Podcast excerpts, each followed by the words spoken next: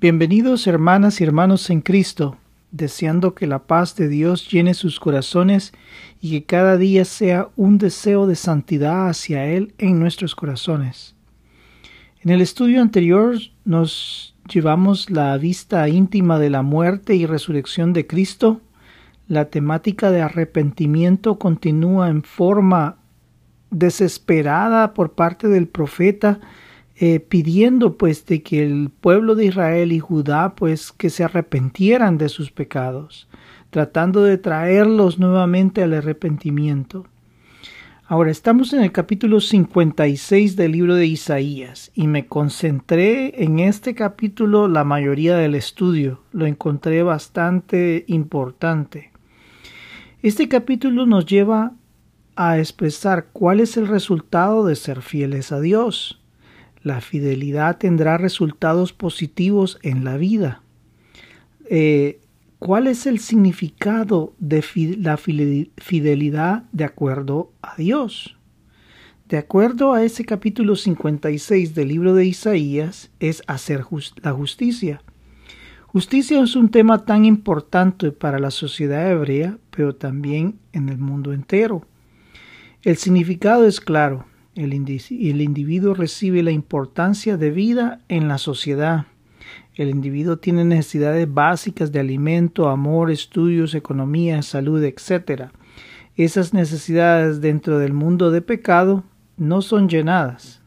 En ninguna manera, en un mundo de pecado como el que vivimos ahora, las necesidades básicas de muchos de los individuos en la tierra no son llenadas en ninguna manera. Miles y miles de personas pasan hambre en la, eh, ahorita, en este momento. Personas están sufriendo persecución, hambre. Algunas personas están sintiendo la soledad en sus vidas. Eh, personas sienten de que la justicia no ha llegado a sus vidas.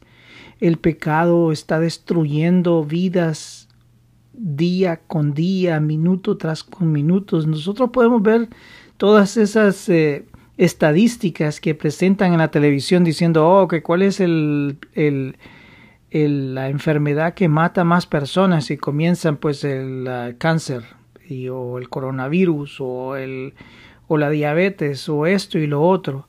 Pero en realidad si nosotros nos pusiéramos a ver cuál es la raíz de todos los males, pues el pecado en sí es la raíz de todos los males, esa rebelión contra Dios.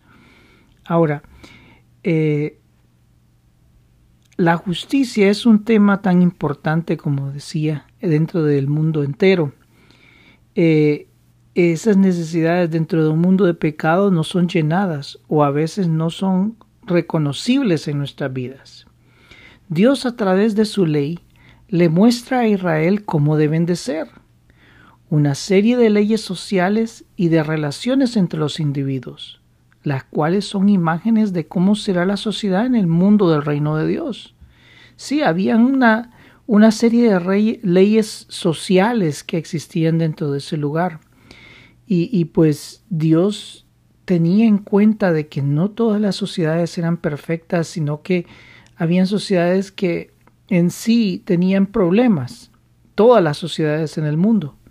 Entonces Dios trataba de dar pues eh, una solución dentro de un mundo de pecado a la sociedad y pues le pedía a Israel que se sujetara a estas leyes sociales, respetar a Dios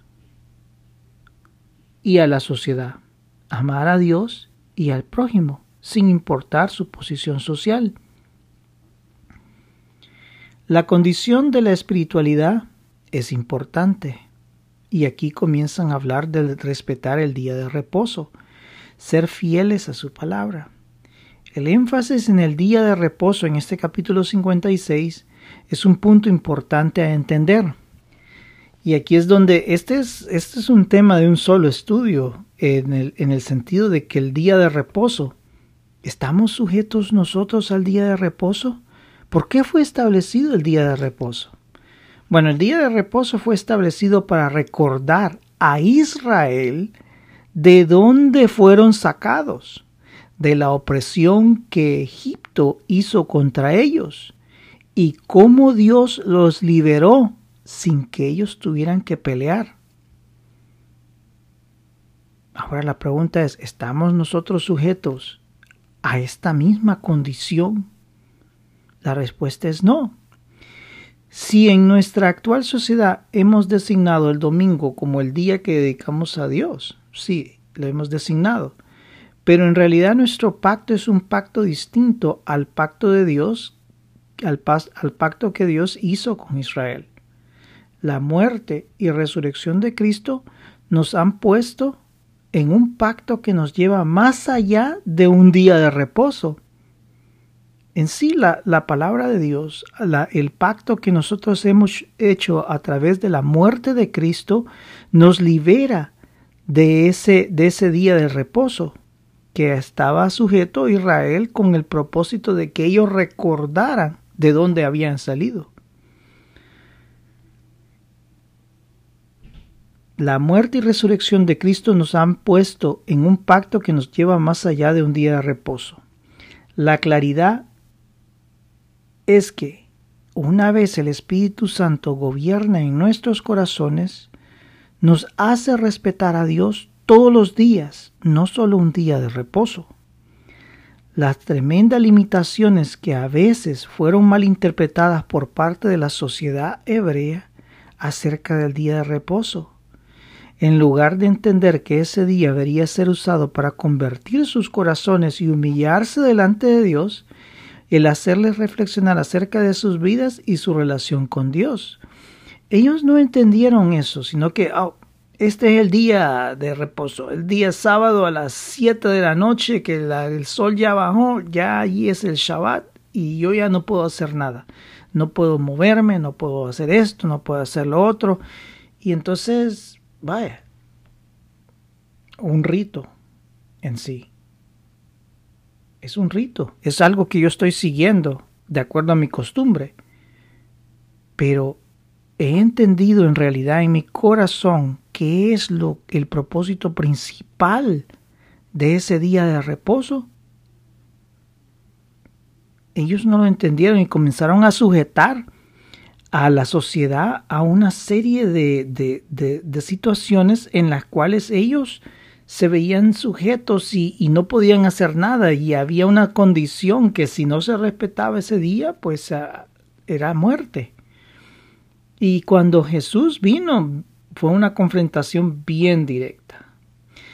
Y el problema es de que ellos podían hacer todo ese ritual, pero después ellos no, no cambiaban su vida porque el propósito de ese ritual es el de recordar de dónde habían salido, quién los había liberado, entender el amor de Dios por ellos, y ellos no lo habían comprendido. en forma hipócrita, como muchos lo hacemos, solo les importaba hacerlo por hacerlo y ya. Salimos de lo que teníamos que hacer.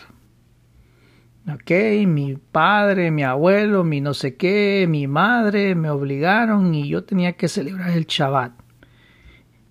Y ya.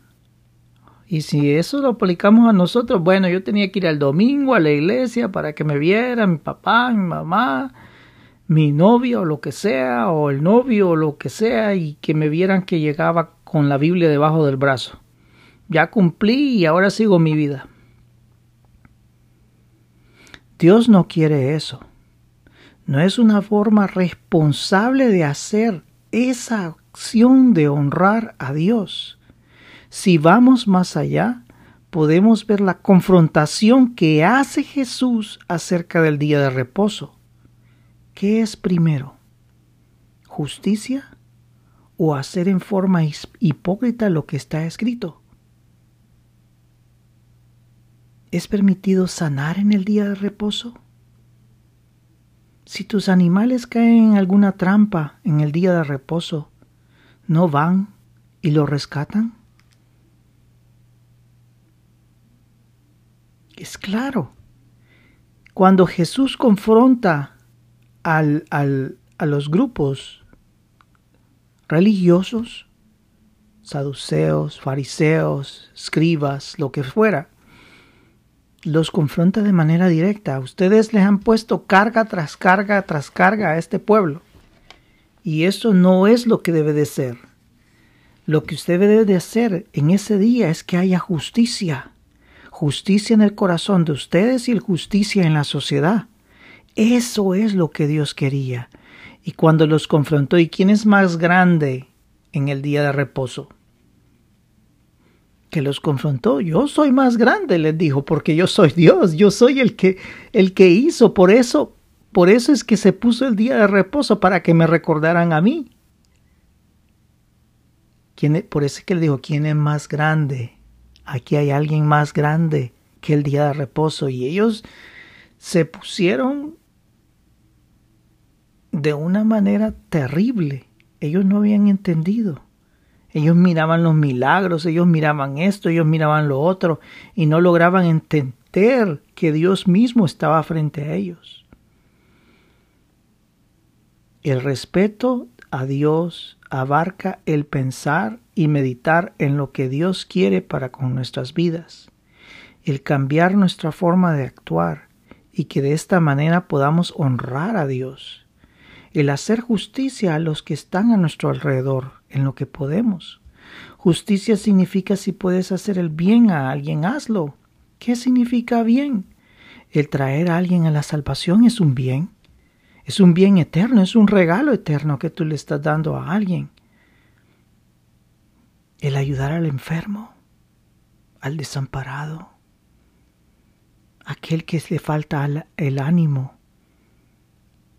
En pocas palabras, el llevar la palabra de amor a todos aquellos inclusive aquellos quienes son de nuestra familia cristiana. A veces hay hermanos que tienen necesidades tan grandes y muchas veces en la iglesia, la iglesia se vuelve tan grande, una iglesia se vuelve tan grande que se les olvida, se les olvida de los miembros. Y, recuérdense, todos estamos en una guerra espiritual, una guerra tremenda y a veces el enemigo nos ataca de una manera tan difícil. Hay hermanos en Cristo que están solos, que no tienen una iglesia o un pastor en sí, por X o Y razón. Y, pues libran una batalla difícil. Y pues a Dios eso nos ha mandado hacer, en ayudar a estas personas a completar la justicia, a completar en sus vidas el, la voluntad de Dios. Ese era el propósito del día de reposo, del cual nosotros hemos sido liberados, pues estamos en un pacto mejor. Ya no es aquel pacto. Hay algo que me llama la atención. En Israel y Judá habían dos tipos de individuos que eran a veces separados por la sociedad. Y esto, este, este versículo me llamó tanto la atención. Estos dos versículos, cuando comienzan a hablar de personas separadas por la sociedad. Uno de ellos eran los extranjeros.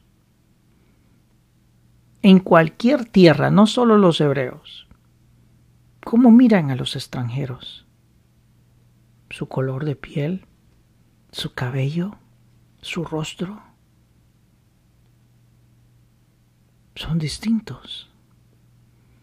Pero ellos han venido acá. En el caso de, Israel, ellos han venido acá y ellos quieren buscar de Dios. Ellos han reconocido que, que Dios era, eh, que Dios es real. Pero como extranjeros, los hebreos pues los miraban como separados y ellos sentían en su corazón la separación. Había una separación y ellos, por supuesto, en cualquier país del mundo, muchas veces los extranjeros se sienten separados e inclusive no se sienten como nacionales, sino que se, se convierten como una categoría separada. Pero hay en ese versículo que me llamó tanto la atención dice así, es el versículo 3. del, del capítulo 56, en la, en la, versión popular, no en la versión eh, eh, Cipriano Valera, Reina Valera. Dice así, si un extranjero se entrega al Señor, no debe de decir, el Señor me, no, el Señor me tendrá separado de su pueblo. Y me llamó tanto la atención eso. Se sentían separados. ¿Por qué se sentían separados? Porque la misma sociedad los había separado. Entonces la sociedad que supuestamente era la representante de Dios en la tierra, los hacía sentir separados. Entonces pensaban ellos que Dios era lo mismo.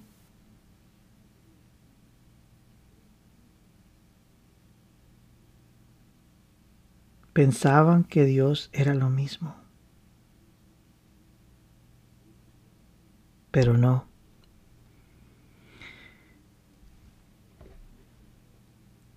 Estos a veces eran vistos como con una óptica distinta, no eran hebreos reales de sangre, eran como unos agregados. Pero Dios les dice que si ellos respetan su palabra, Él, les dará la felicidad de ser aceptos delante de Él. No importa de dónde vengan, su amor por Dios los hará aceptos a Él. Aunque la sociedad hebrea no los vea de la misma manera. La promesa va más allá, en el futuro, cuando dice así, y yo los traeré, dice, y los extranjeros que se entreguen a mí para servirme y amarme, versículo 6, para ser mis siervos, si respetan el sábado y no lo profanan, y se mantienen firmes en mi alianza, yo los traeré a mi monte sagrado, y los haré felices en mi casa de oración. Yo aceptaré en mi altar sus holocaustos y sacrificios, porque mi casa será declarada casa de oración para todos los pueblos. ¿Ves eso? El futuro de hoy Estamos hablando de 500 años, 600 años antes de Cristo. Y ahora vemos esta profecía hecha, porque mi casa será declarada casa de oración para todos los pueblos. Cristo en su muerte en la cruz del Calvario y en su resurrección nos hizo aceptos delante de Dios a todos aquellos que se acercan a Él con un corazón contrito y humillado, pidiendo perdón por sus pecados y aceptando ese sacrificio en sus vidas. Nos hizo aceptos. No somos hebreos, no estamos sujetos al pacto, pero sí somos de Dios. Él nos hizo aceptos a través de la muerte de Cristo en la cruz del Calvario. Dios nos hace una promesa para todos aquellos que no tienen sangre hebrea. Y si tú lo miras ahora, me acuerdo que, que, que cuando estaba viendo unas noticias que salieron en España hace algún tiempo, y era de que, de que los uh, judíos sefarditas que pues emigraron, que salieron de, de, de, España durante la expulsión de la Edad Media, eh, pues eh, ahora podían retornar y podían ser ciudadanos españoles. Y me llamó la atención y entonces eh, comencé a ver los requisitos que habían ahí. Y, y pues los requisitos eran de que tenías que demostrar que venías de la sangre hebrea. Y eso pues tenías que ver tu genealogía y quién, de quién de América Latina iba a saber de dónde, qué genealogía, menos que fuera una familia en sí bien formada, pero imagínense el, el, el, lo que pasó pues durante la conquista y todo ese periodo, pues se pierde, se pierde esa rama genealógica en saber de dónde venía cada persona. Que aunque no tengamos esa sangre hebrea, ellos serán parte del pueblo de Dios, pues su casa será abierta al mundo entero. Promesa que se abrió cuando Cristo murió y resucitó.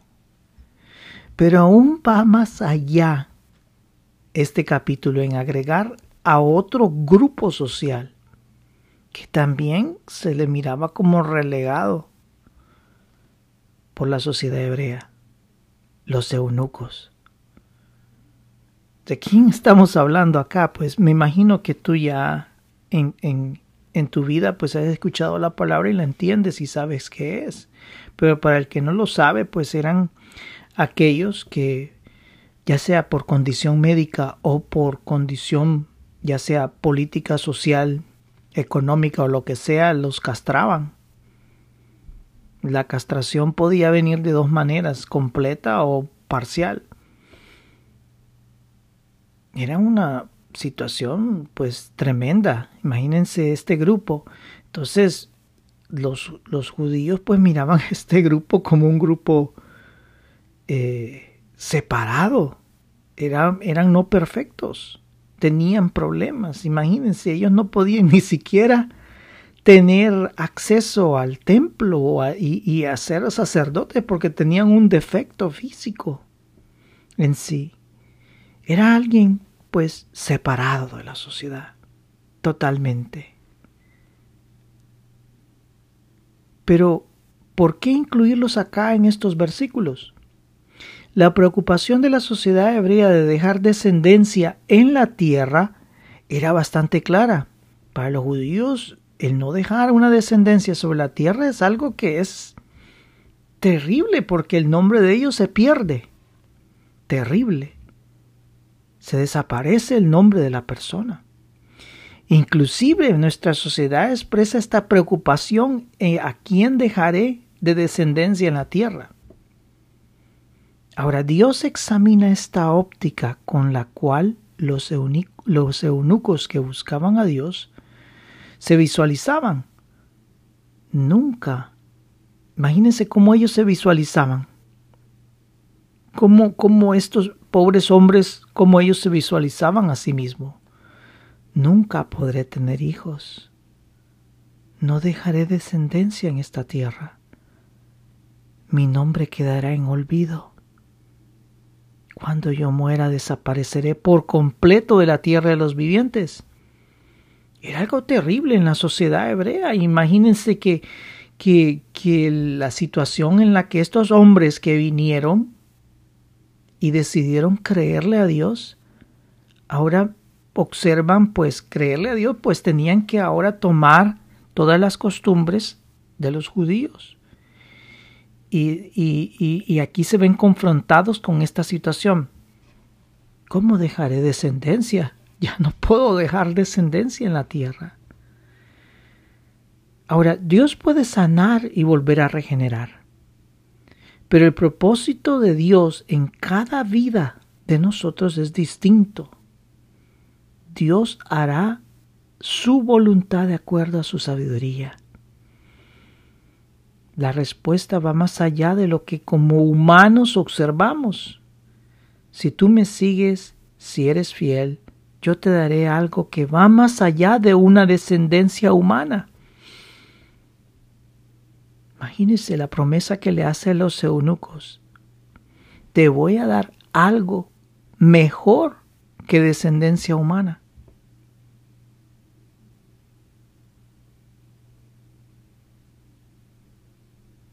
Es, es algo que Dios es todopoderoso. Tú serás salvo para la eternidad y te daré un nombre que existirá por siempre delante de mi presencia.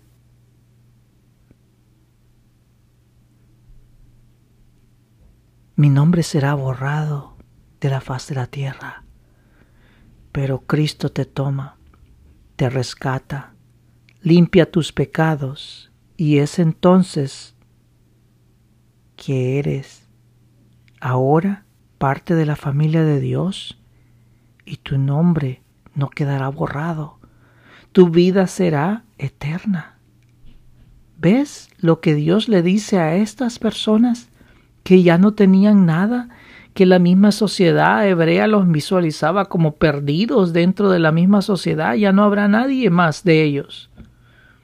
Mas sin embargo, Dios les muestra que la vida espiritual es algo tan importante. La importancia de la vida espiritual más que de lo humano. Les está diciendo que lo espiritual es eterno. Las cosas que Dios hace en la tierra pueden ser temporales, pues en la tierra sigo estando en la sentencia del pecado. Un día voy a morir. Hoy me puede sanar Dios, pero mi alma es más importante. Y esto nos lleva al famoso pasaje donde Jesús le perdona los pecados al inválido, al que no podía caminar que lo bajan sus amigos desde el techo, para lo ponen delante de él. Y él dice, por la fe de ustedes, tus pecados han sido perdonados. Y los fariseos comenzaron aquí, ¿este quién es para perdonar pecados? Solo Dios puede perdonar pecados. Y ellos no habían entendido nada. Y les dice que es más fácil el perdonar pecados o decir levántate y anda? ¿Qué es más fácil? Ellos no habían entendido. Esta idea, idea coincide con el propósito del libro de Isaías.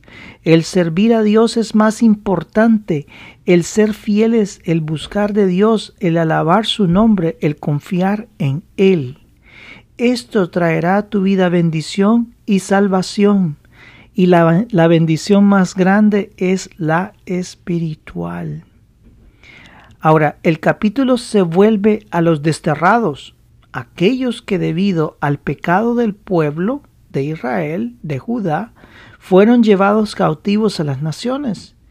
Estos volverán, una promesa dada por Dios, pues conocía que su pueblo se arrepentiría y volvería sus ojos a Dios. Dios los traería nuevamente a sus tierras, de la soledad de su pueblo a sus tierras. Él conoce el futuro y sabe que ellos volverán. El final del capítulo 56 de los versículos 9 al 12 es un reproche a aquellos que guardan la integridad del pueblo de Dios. ¿Quiénes son los que guardan la integridad del pueblo de Dios?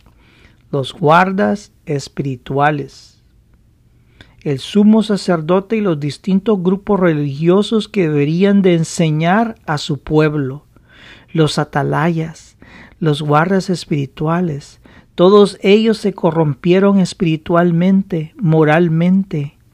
Ejemplo de esto es la borrachera con la cual ellos disipan sus vidas. Es acá, acá la importancia que los guías espirituales tengan las vidas entregadas a Dios. El mensaje de Dios tiene su mayor eficacia cuando el que lo transmite está delante de Dios.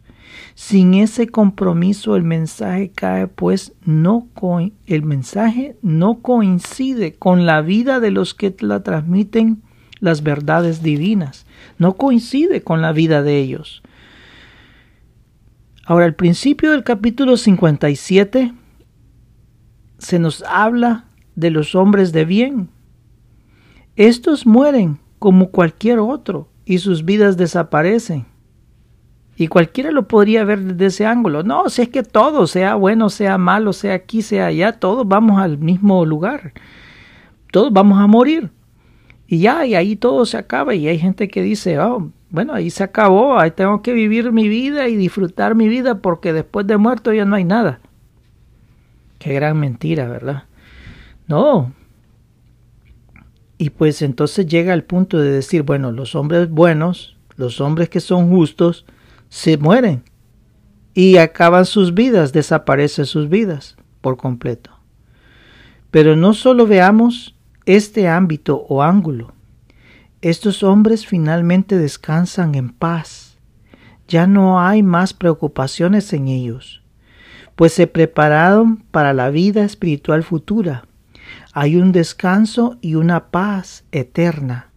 No importa que queden en el olvido en esta tierra, sino que ellos vivan por siempre, eternamente, porque sus vidas se mantuvieron fieles a Dios. Ahora, el capítulo 57 continúa con un análisis divino de la idolatría en el pueblo de Dios. La idolatría es vista desde el punto de vista de la prostitución o adulterio espiritual.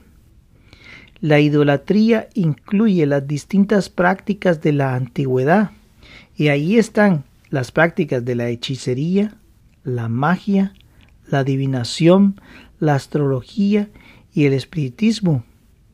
Dios les muestra que el pueblo se ha entregado a la práctica maligna, pensando que serán escuchados por esos dioses. Y es cierto, ellos tenían una corrupción total. Ellos pues decían, bueno, vamos a cumplirle a Dios, lo que sea que hay que cumplirle a Dios, ahí lo hacemos. Pero a la vez ellos decían, bueno, pero el culto que estos asirios o el culto que estos aquí o el culto que estos hagan acá, eh, ese culto se mira súper interesante y lo vamos a hacer. Y comenzaban o desconfiaban de Dios. Podía ser el atractivo que esos cultos expresaban o la desconfianza que le tenían a Dios. Porque el desconfiar a Dios, al comenzar a desconfiarle a Dios, y ellos sabían, ellos decían, ah, es que yo no me porto bien, entonces Dios no me va a hacer nada, pero tal vez el Dios aquel sí ese me va a responder, porque como para lo que a mí me gusta hacer, ese Dios es el bueno, porque a ese Dios le gusta lo que yo hago. Tremenda mentira que en la que ha caído todo este pueblo.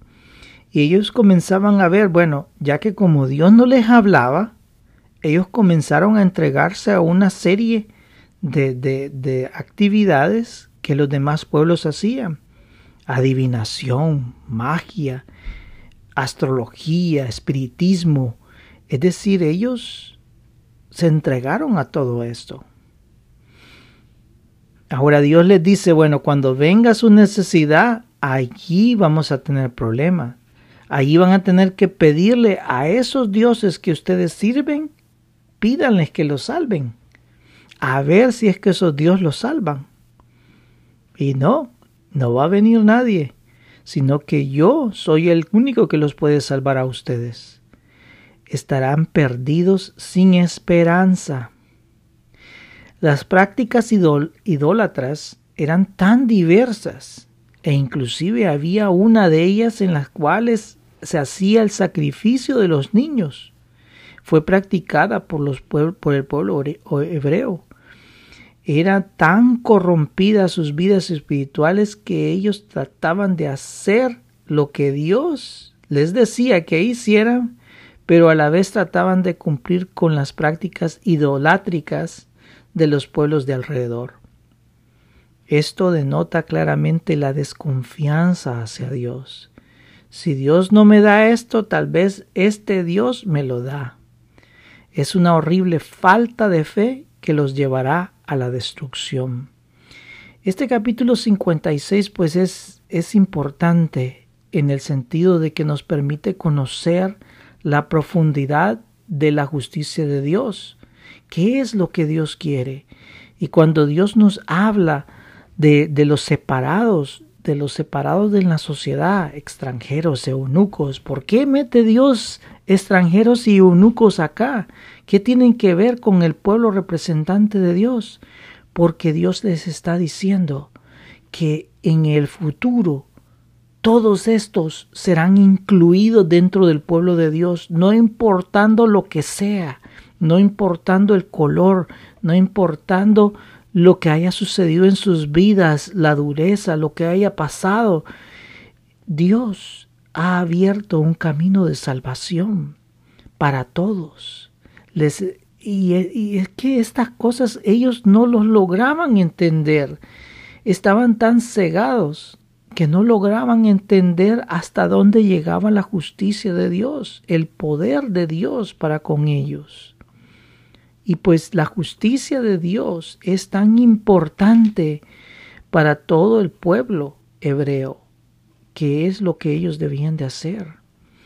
Y pero la corrupción llegaba a tal gran nivel que afectaba a todos los ángulos, a todos los ámbitos de la sociedad, inclusive aquellos que eran los resguardas espirituales de este pueblo, el sumo sacerdote, eh, los de la tribu de Leví, los que servían en el templo, los que hacían esto, los que servían dentro de todo el grupo religioso, todos ellos pues tenían su responsabilidad importante de guiar al pueblo e inclusive el rey tenía que servir como base principal, como atalaya principal para el reino, para el, para el, para el reino y, y ellos debían de servir como guías. Ellos tenían que ser el ejemplo para el pueblo. Si ellos miraban que el rey pues se acercaba a Dios, pues la gente decía, bueno, me tengo que acercar a Dios. Pero no, hasta los reyes estaban corrompidos. Y entonces, ¿cómo este pueblo iba a seguir a Dios? ¿Cómo este pueblo iba a poder ser salvo?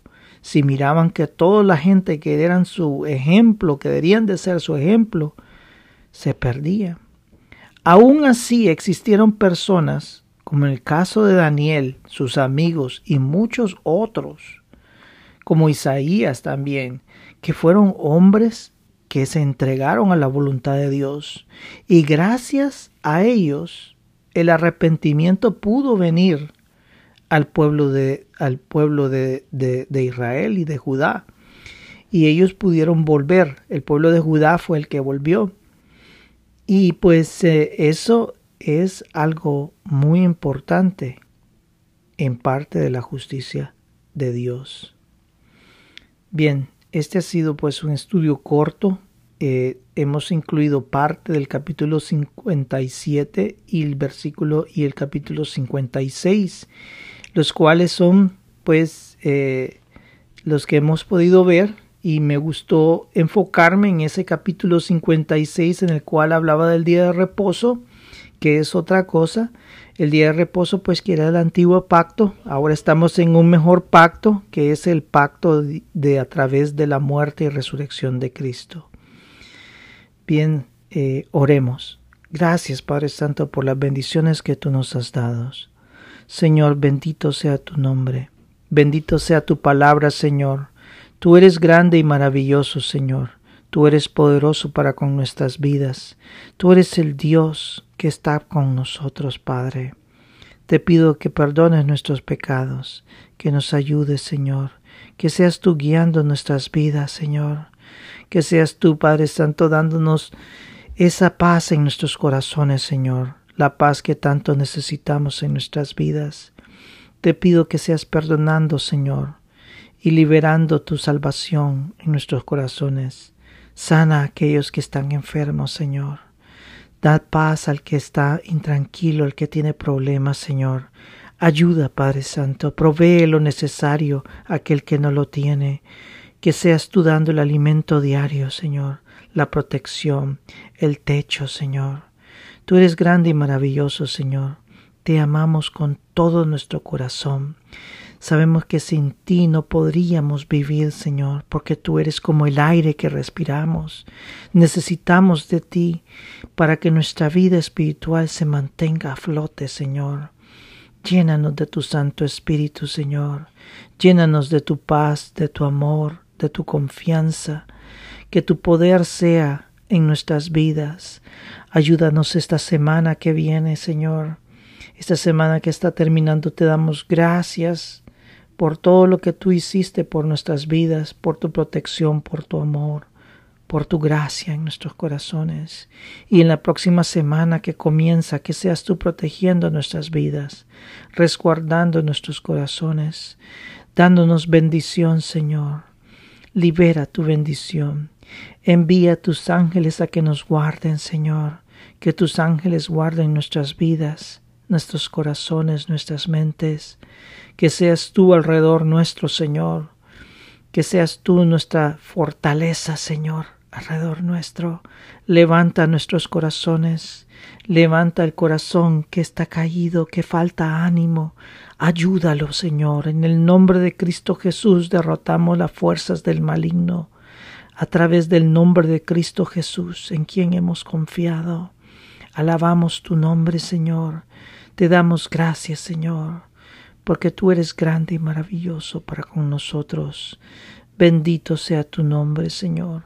Alabado sea tu nombre. Gracias te damos, Señor. Gracias te damos por todas tus bendiciones. Oramos en el poderoso nombre de Cristo Jesús. Amén y amén. Te doy las gracias por haber sintonizado este mensaje. Eh, ora, es mi oración de que Dios te bendiga tal como a mí me bendice con esta palabra. Este es un libro muy bellísimo, me ha encantado y pues nunca lo había leído por completo, sí había leído pasajes de este libro, pero este libro es un libro muy lleno del amor de Dios, de buscar de la confianza en Dios, de depositar nuestros corazones confiando en el poder de Dios. Ese es el propósito principal de este libro, el que tengamos confianza en Dios, porque la confianza es la que nos mantendrá firmes delante de Dios, nos mantendrá a flote, es lo que nos mantendrá con vida espiritual, la confianza con Dios. Y sabemos que la vida espiritual pues está conectada a nuestra vida como seres humanos y, y eso es lo que nos llevará a la bendición. Por eso es de que este libro pues es muy bellísimo y te espero la siguiente semana con el siguiente estudio. Dios te bendiga.